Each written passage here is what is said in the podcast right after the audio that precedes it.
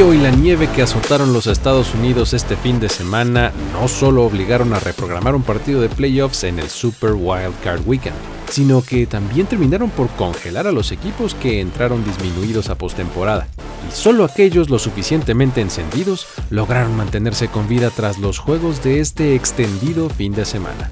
La sangre joven y valiente de los Packers de Jordan Love y los Texans de CJ Stroud no quiso esperar a ser el futuro brillante de la liga y dio un golpe de autoridad en tiempo presente. Los Lions y Buccaneers fueron las mejores historias de redención y resiliencia que pagaron dividendos.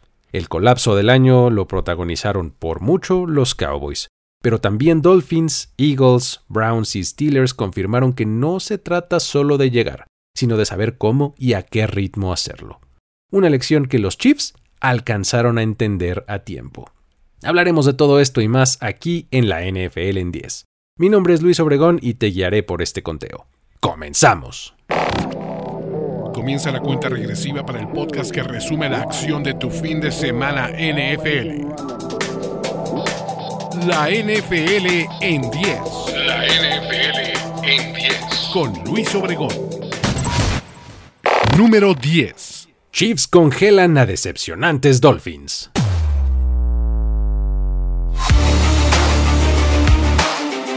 El partido de NFL más frío en la historia de Kansas City. No trajo absolutamente ninguna novedad, y salvo sus aficionados que se la pasaron festejando y bailando un triunfo cantado desde el medio tiempo, el resto nos pudimos haber ahorrado tranquilamente las 3 horas de transmisión y las tomas cerradas al bigote congelado de Andy Reid, Posiblemente la peor amenaza de los Chiefs fueron ellos mismos, y a pesar de sus múltiples errores, desconcentraciones y drops, se aprovecharon de un diezmado equipo de Miami que se congeló como suele hacerlo ante la más mínima dificultad para sacar el triunfo 26 a 7 y avanzar así a la ronda divisional de la AFC. El cuarto juego más frío en los registros de la liga y los Dolphins no pudieron manejarlo, lo cual sorprende, porque no son ajenos a jugar en Northard Park, en New Jersey, en East Rutherford y Foxborough, siempre en diciembre, a veces en enero. No puede ser excusa y menos con un guion de juego que de inicio favorecía el ataque terrestre. Raheem Mustard y Devon Achen versus Isaiah Pacheco y Clyde Hiller parecía más nivelado en el papel. Sin embargo, Pat Mahomes es factor diferencial este y cualquier otro día. Con toda su experiencia de playoffs y cobijado por un Pacheco que salió en plan estelar y abriéndole espacios desde el juego terrestre, él salió a lanzar el balón importándole poco el frío. 23 completos de 41 intentos para 262 yardas y un touchdown sin intercepción parecen números pedestres, pero contra el blitz que le mandó Big Fangio constantemente fue cuando mejor se vio. Encontró receptores en jugadas de largo yardaje y con un defensivo en la cara constantemente. Otra gran nota para los Chiefs en el juego aéreo es que Mahomes ya encontró un socio a su altura. Mientras que Travis Kelsey sigue luciendo distraído y tirando cualquier cantidad de pases, emergió el novato Rashid Rice. El desempeño de este wide receiver confirma que su primera en la liga es también su temporada de destape, y ahora añadió un partidazo de 8 recepciones para 130 yardas y un touchdown. Se está consolidando como el wide receiver 1 desde su primer año con su habilidad para leer defensivas y colocarse en el lugar adecuado para generar yardas después de la atrapada. Isaiah Pacheco también se está encendiendo justo en los momentos del año en el que más importan. 89 yardas en 24 carreos y el touchdown que selló el resultado fue lo que aportó en esta ocasión. El ataque de los Chiefs ya no es el sabor de moda en la NFL, pero sigue siendo una hidra de muchas cabezas. Y la más importante, que es Mahomes, no se ha ido a ningún lado. Ahora hablemos del elefante en la habitación que hace de los Chiefs un peligroso contendiente. Se trata de esta defensiva coordinada por Steve Spagnuolo con Chris Jones, Trent McDuffie, George Karlaftis y la Jerry Sneed a la cabeza. Ellos salieron a golpear a los Dolphins, les impidió correr el balón e incomodaron a Tua, incluyendo una intercepción desde la primera serie ofensiva. Los Dolphins terminaron con 151 yardas totales, 6 primeros y dieces y 0 de 7 en terceros downs convertidos, 16 presiones al coreback y 2 sacks. La diferencia de fuerzas fue tal que el juego perdió el interés desde temprano en el tercer cuarto. El ambiente fue de fiesta total en Kansas City, con bailes en las gradas, tomas al palco donde Taylor Swift y Brittany Mahomes hacían coreografías y parte del público abandonaba temprano el estadio. Supongo que eso pasa cuando te acostumbras a ganar. Eh, bueno, y también cuando hace mucho frío. En lo que Andy Reid respecta, esta fue su victoria 141 con Kansas City superando ya las 140 que obtuvo en su estancia en Filadelfia, contando temporada regular y playoffs. Lo que sigue para los Chiefs, van a visitar a los Buffalo Bills en el rematch de hace dos años del juego conocido como los 13 segundos. Pero ahora, esta será la primera vez en postemporada en la que veamos a Patrick Mahomes como visitante. Número 9. Buccaneers da lección de playoffs a Eagles. Sentido de urgencia y actitud fueron las claves para que Tampa Bay se impusiera claramente en casa ante Filadelfia 32 a 9. Dos factores que compensaron la constante falla de ejecución de los receptores que soltaron cualquier cantidad de pases y contrastaron con el esfuerzo de su rival, que al verse superado pareció bajar los brazos para completar la debacle en la que se metieron en el último mes. Este partido fue una competencia entre un equipo que no podía atrapar pases contra otro que no podía taclear. Tan solo el Tyrant Kate Otton, a pesar de haber terminado como el líder en el equipo en número de recepciones y en yardas aéreas con 8 para 89, soltó por lo menos un par de pases que le pegaron en las manos. Una situación que también vimos con sus compañeros, mientras que los Eagles hicieron gala de un pésimo tacleo, reflejado en jugadas de muy largo yardaje que pudieron ser evitadas. Los touchdowns de Trey Palmer y David Moore de 56 y 44 yardas respectivamente fueron resultado de jugadores de la secundaria haciendo patéticos esfuerzos por detenerlos en campo abierto. Sin embargo, lo que abundó por parte de los Bucks fue una actitud agresiva y motivada, por supuesto encabezada por Baker Mayfield, quien fiel a su personalidad y a todo su swagger que siempre lo ha caracterizado, continuamente se le vio gritando para animar a la multitud en el estadio y a sus compañeros para meterse más al partido. Esto además lo complementó con un desempeño bastante bueno. Terminó el partido con 322 yardas y 3 pases de touchdown para presumir. El problema a la ofensiva fue que dejaron dinero en la mesa. Además de los ya mencionados drops, estuvo el hecho de que en tres ocasiones en la primera mitad terminaron sus ataques con solamente 3 puntos, dejando la puerta abierta para que Filadelfia pudiera regresar al partido. De hecho, antes del medio tiempo, los Eagles anotaron un touchdown con el que se pusieron a 7 puntos de distancia, lo cual hablaba de la posibilidad de un regreso. Fue aquí cuando llegó uno de los momentos ilustrativos del juego. Tras un castigo en el punto extra, Nick Siriani decidió ir por la conversión de dos puntos e intentó su famosísima tush push. Pero esta vez sin éxito, gracias a la monstruosa intervención de la frontal defensiva. Así, los Bucks lograron lo que muchos antes que ellos no pudieron, detener la fuerza de la línea ofensiva de los Eagles en la jugada que estos patentaron durante toda la temporada para dejarlos fuera de la zona de anotación. Si ni siquiera lo que mejor hizo este equipo durante todo el año funcionó, la esperanza estaba perdida para ellos.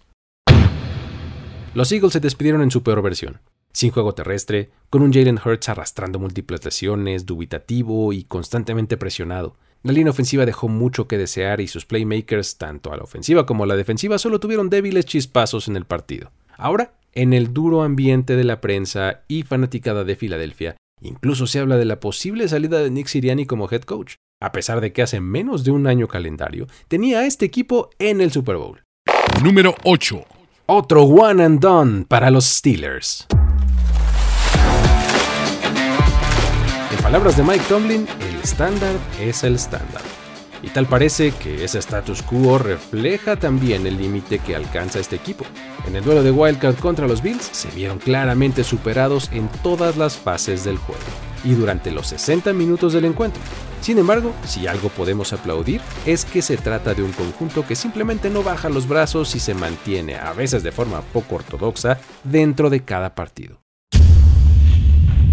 Este juego mostró que no basta con pelear, las pocas piezas de talento en ofensiva y defensiva no son suficientes para trascender en una competida división y conferencia. Empezando por el quarterback, Mason Rudolph mostró todas las fallas de técnica, preparación y carácter que tenían maquilladas, o peor aún, que con todo y estas lo hicieron ver más viable que su apuesta fallida por Kenny Pickett, quien luce como un peso muerto en el roster y de escaso valor de cambio en el mercado.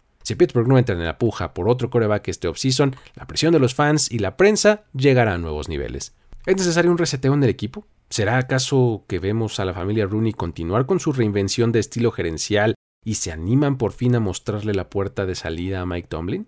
Después de todo, hemos visto cómo en años recientes han hecho cosas que salen de sus tradiciones, como hacer trades hacia arriba en el draft, pagarle a agentes libres de fuera del equipo y hasta correr a un coach como lo hicieron con el coordinador ofensivo Matt Canada a mediados de temporada. En conferencia de prensa postpartido, cuando una reportera sacó el tema de su continuidad con el equipo, Tomlin guardó silencio, giró 90 grados hacia su izquierda y salió de la habitación sin decir nada más. Este coach usualmente tiene buenas respuestas ante preguntas incómodas, ya sea eludiéndolas hablando mucho y diciendo poco, o simplemente contestando de forma tan directa como Eso no nos importa, o alguna frase que corta el tema de tajo. En esta ocasión simplemente evitó tajantemente el dar una respuesta en una actitud que por lo menos llama la atención. Lo anterior no desmerece en lo absoluto el logro de evitar las temporadas perdedoras a lo largo de su carrera y de presentar siempre a un equipo que al menos se muestra competitivo. De hecho, este partido contra los Bills es una buena muestra de cómo logra mantener siempre enfocados a sus pupilos y mete en problemas a sus rivales de formas a veces poco explicables. Número 7. Josh Allen y los Bills siguen encendidos a pesar de la nieve.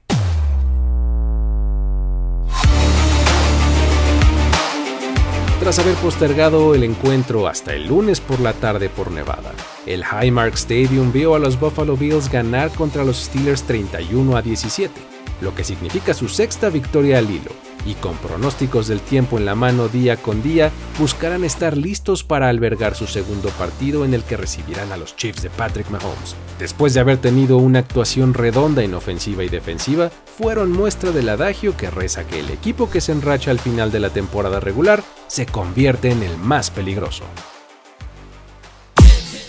Allen salió otra vez en modo imparable. Por aire completó 21 de 30 pases para 203 yardas con 3 de anotación y a esto le sumó otras 74 yardas en 8 acarreos con un touchdown más.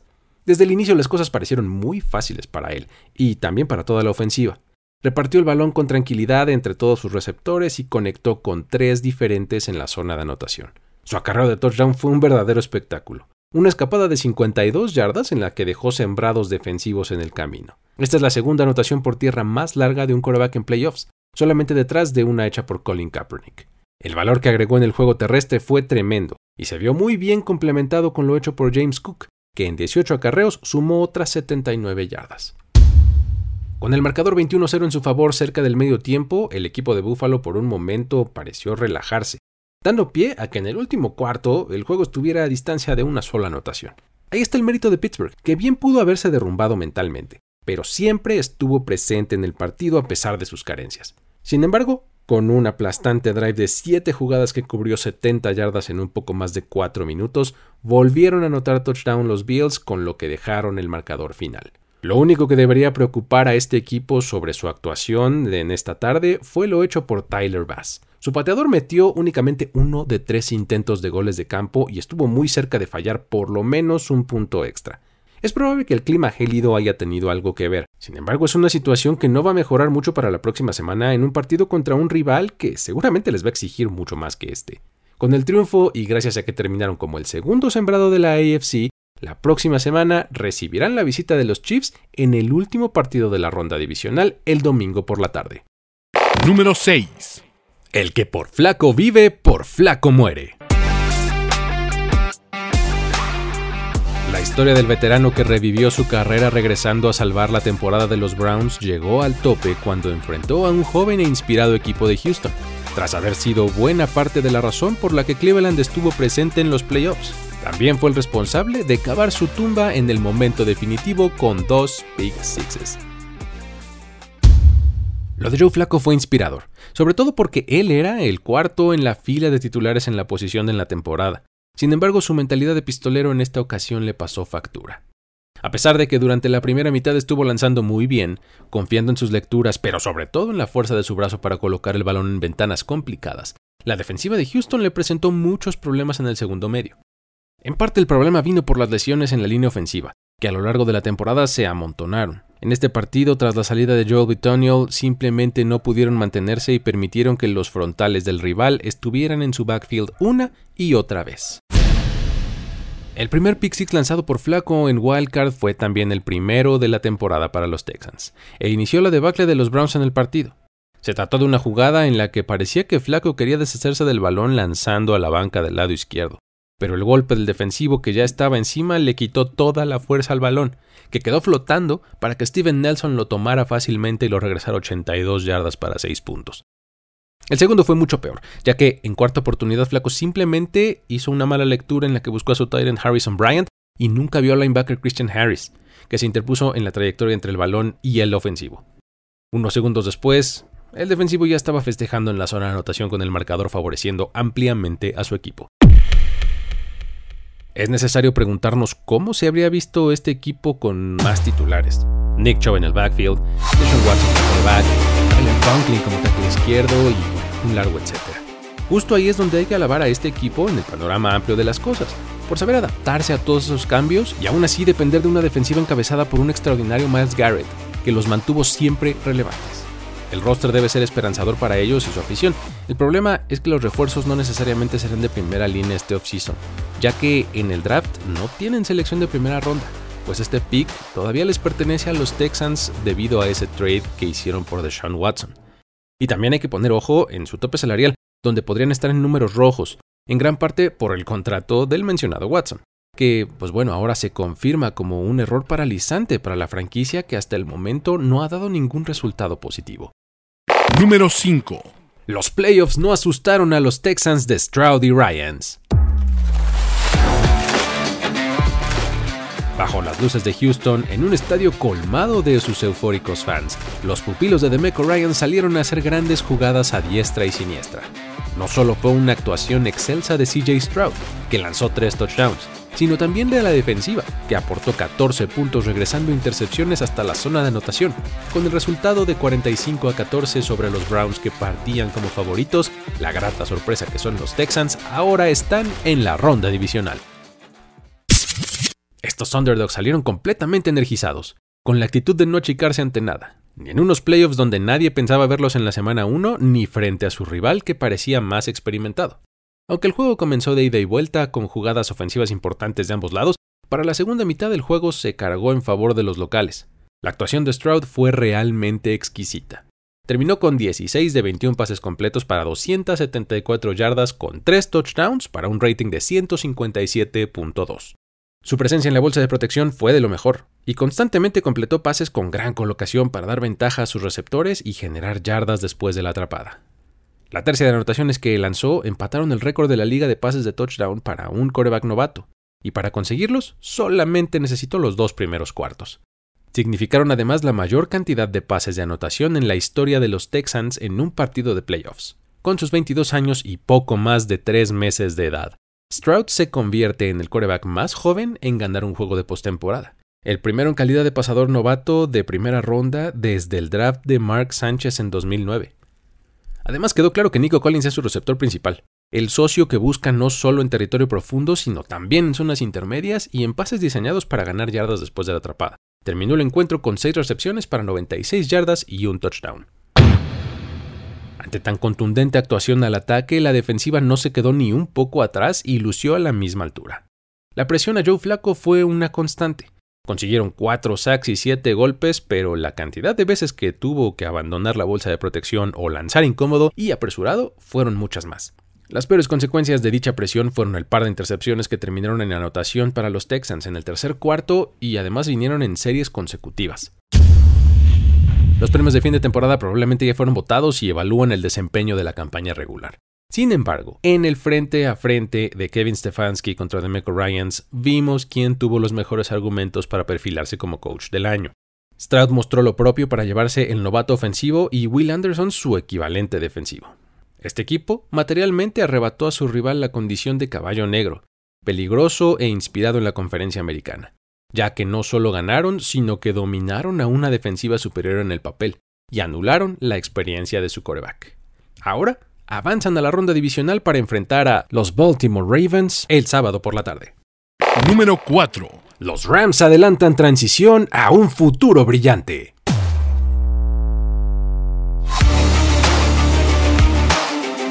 Se suponía que esta era una temporada de transición y de oscuridad, pero Sean McVay se encargó de hacer que las escasas estrellas con las que contaba en el roster, complementadas con jugadores jóvenes y desconocidos que llegaron a romperla desde el día 1, llevaran a sus aficionados a soñar con la posibilidad de ser contendientes nuevamente en la NFC algo que parece muy alcanzable para el futuro cercano, después de mantener cerrado este juego de wildcard en que perdieron como visitante en un ambiente hostil por apenas un punto contra los Lions. McVeigh es demasiado bueno como para permitir que su equipo simplemente sea terrible. Y si a esto le agregamos el hecho de tener a Matthew Stafford en los controles de la ofensiva, las cosas llegan a otro nivel. Este partido fue la muestra perfecta de cómo este equipo evolucionó en un abrir y cerrar de ojos. Pasó de ser un roster lleno de estrellas veteranas que tenía como propósito el éxito a corto plazo a uno con tres pilares en Stafford, Aaron Donald y Cooper Cup, que soportan a un elenco de jugadores jóvenes, muchos de ellos promisorios. Por supuesto que los que más destacan son el corredor Kyron Williams y el receptor Puka Nakua. El primero como clave del juego terrestre y el segundo convertido en todo un legítimo receptor principal para el ataque aéreo. Williams rebasó las 60 yardas en 13 acarreos, mientras que Nakua atrapó 9 pases para 181 yardas y un touchdown, con lo que consiguió el récord de más yardas recibidas en un partido de playoffs para un novato. Pero bueno, no puede pasar más tiempo sin que mencionemos el gran juego de Matthew Stafford. Su línea estadística dice que lanzó 25 de 36 para 367 yardas y 2 touchdowns. Bastante respetable. Sin embargo, una vez más nos regaló highlights increíbles de forma constante. Manejó formidablemente la presión de la defensiva rival y compró tiempo cuando fue necesario. Lanzó pases en ventanas microscópicas para que sus receptores terminaran con el balón y, por supuesto, tuvo uno de esos momentos en los que lanza un pase mirando hacia otro lado y saca el balón por debajo de la altura de su hombro. El precio de no apellidarse Mahomes es que nadie le celebra estas genialidades que viene haciendo desde hace 10 años. Fácil.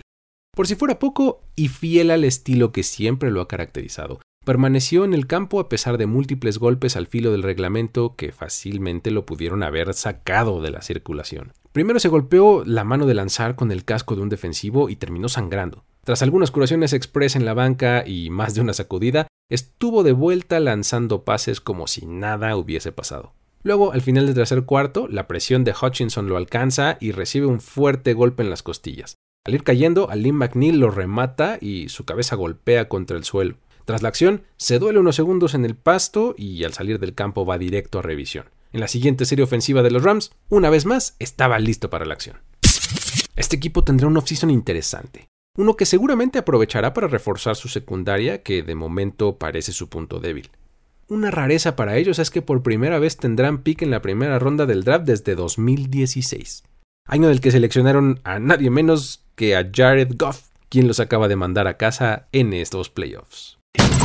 Los playoffs están ya a todo lo que dan y sé que hay quien todavía no se suscribe al feed de este podcast y tampoco ha dejado un review de 5 estrellas. Ya no hay pretexto. Vayan y háganlo ahora. No les cuesta nada y a nosotros nos ayuda mucho para que otros descubran este contenido. Les recuerdo también que pueden encontrar una versión muy resumida de este podcast en el canal de YouTube de Mundo NFL. Si se sienten espléndidos, consuman las dos. Si quieren continuar con la conversación, los invito a seguir las redes sociales de arroba mundo NFL y también las mías. A mí me encuentran como arroba el buen Luigi. Ahora sí, vamos al final de este conteo. Lo más trendy de tu semana NFL está en Trend Zone. Martín del Palacio, Carlos Mauricio Ramírez, Rolando Cantú y Mariano Sinito te acercan a los equipos de la liga a un nivel que jamás has experimentado. El análisis de los temas del momento, la recapitulación de los mejores juegos y las figuras destacadas del fútbol americano profesional están siempre presentes en Trend Zone. Escúchalo en tu plataforma de podcast favorita. Número 3. Triunfo en playoffs emociona a Detroit hasta las lágrimas. 32 años después, los aficionados de los Lions y hasta de otros equipos de la liga por fin celebraron un triunfo de este equipo en postemporada y lo hicieron en casa, enfrentando a unos Rams capitaneados por Matthew Stafford, uno de los pocos puntos brillantes de este mismo equipo durante la sequía.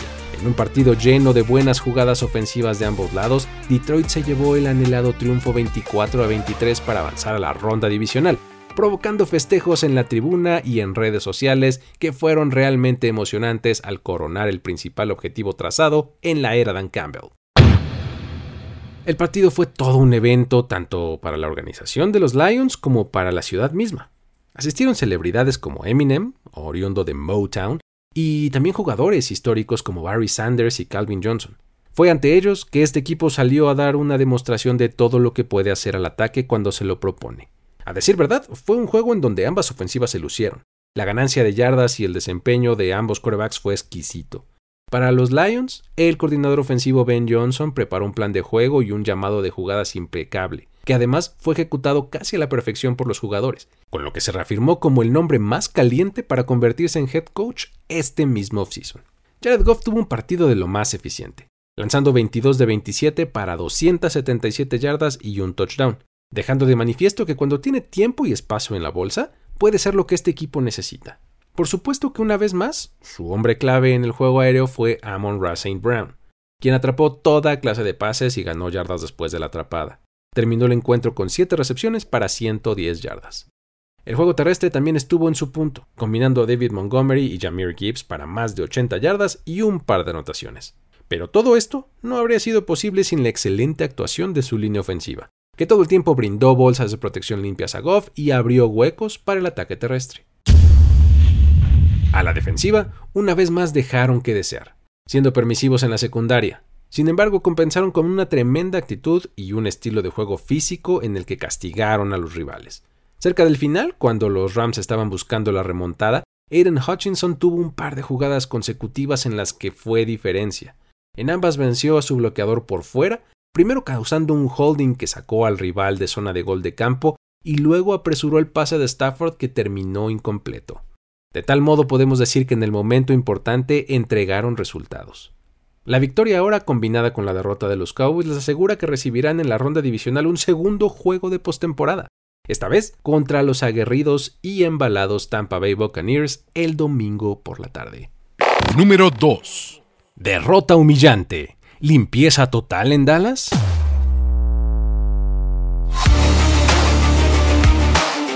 Alrededor de los Cowboys siempre habrá mucho ruido, para bien y para mal.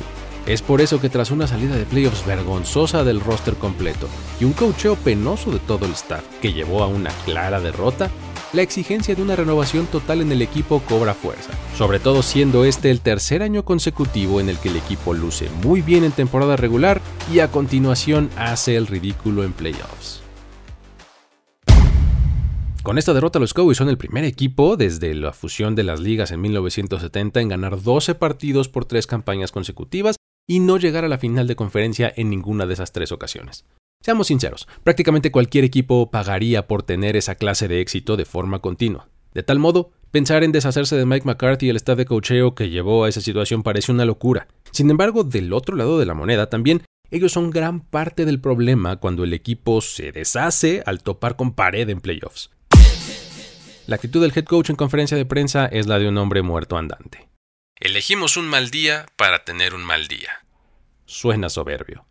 En conferencia de prensa postjuego, Doug Prescott, el quarterback que jugó la temporada regular a nivel MVP y que este partido lanzó dos intercepciones que derivaron en 14 puntos del rival, incluyendo un pick six, mencionó que si hay preguntas sobre la seguridad laboral del coach McCarthy, entonces también debería de haberlas sobre la mía. Agréguenme a la lista. Sin embargo, hay que pensar no solo en el panorama intermedio, lo que significa Dallas en términos mundiales en la esfera del deporte, siendo la organización deportiva más valiosa en términos económicos sobre la faz de la Tierra, en una sequía de 28 años desde su último campeonato, hace pensar que tiene sentido iniciar una revolución para ganar el campeonato ya. Si los Rams pudieron, ¿por qué ellos no? Jerry Jones tiene 81 años. La organización respira un ambiente de ganar ahora, para darle la última alegría en una ventana de oportunidad incierta. La NFL está en un punto de inflexión.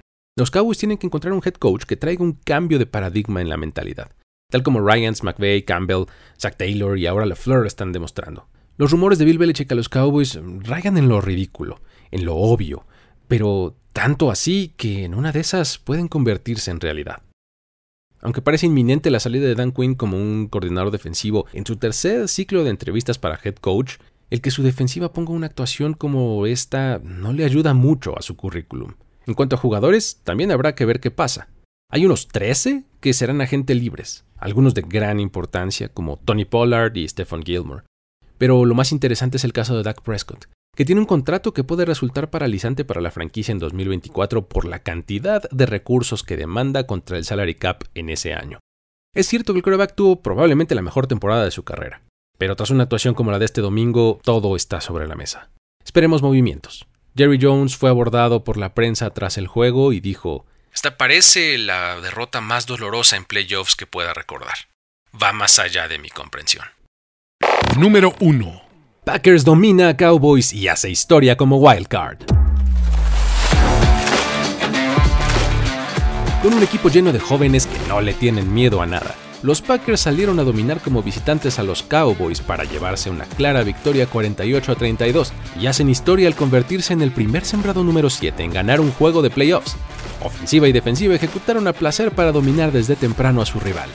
Jordan Love demostró que el gran nivel que tuvo en el último mes de la temporada no fue una casualidad. Aaron Jones continuó con su paternidad sobre los de la estrella solitaria y la defensiva secó por buena parte del partido a uno de los ataques más productivos de la liga en camino a la ronda divisional. Este fue el fin del invicto en Dallas como local después de 16 partidos, 8 de ellos en esta temporada regular. Específicamente en el AT&T Stadium inaugurado en 2009, los Packers llevan más juegos de playoffs ganados, 3, que los mismos Cowboys, 2. Contando temporada regular, Green Bay tiene récord de 6-0 en este estadio. Y en la serie contra los Cowboys ya llevan 10 ganados de los últimos 11. La serie histórica entre ambos aumenta la brecha a favor de los Packers 22 a 17. Con un promedio de edad de 25 años y 214 días, los Packers de Matt LeFleur también se convierten en el equipo más joven en ganar un juego de postemporada desde la fusión de la NFL. Green Bay acaba de ganar su séptimo juego de los últimos nueve. Una racha en la que Jordan Love lleva 21 pases de touchdown lanzados a cambio de solamente una intercepción. Este equipo salió a ejecutar exactamente el planteamiento de partido que menos le acomoda a los Cowboys, uno en el que rápidamente se van abajo en el marcador. La decisión de comenzar a la ofensiva tras ganar el volado y anotar de inmediato fue el principio del fin. A partir de esa anotación, todo fue dominio para los Packers. Al ataque, Jordan Love tuvo todas las respuestas, todo el tiempo que necesitó para lanzar, receptores bien abiertos y en ventaja. Y cuando no lo había, él se encargó de crearla lanzando a ventanas cerradas y con una precisión láser. La prueba del ojo ya no deja dudas. El rayo cayó tres veces en Wisconsin y el sucesor de Farby Rogers parece que está aquí.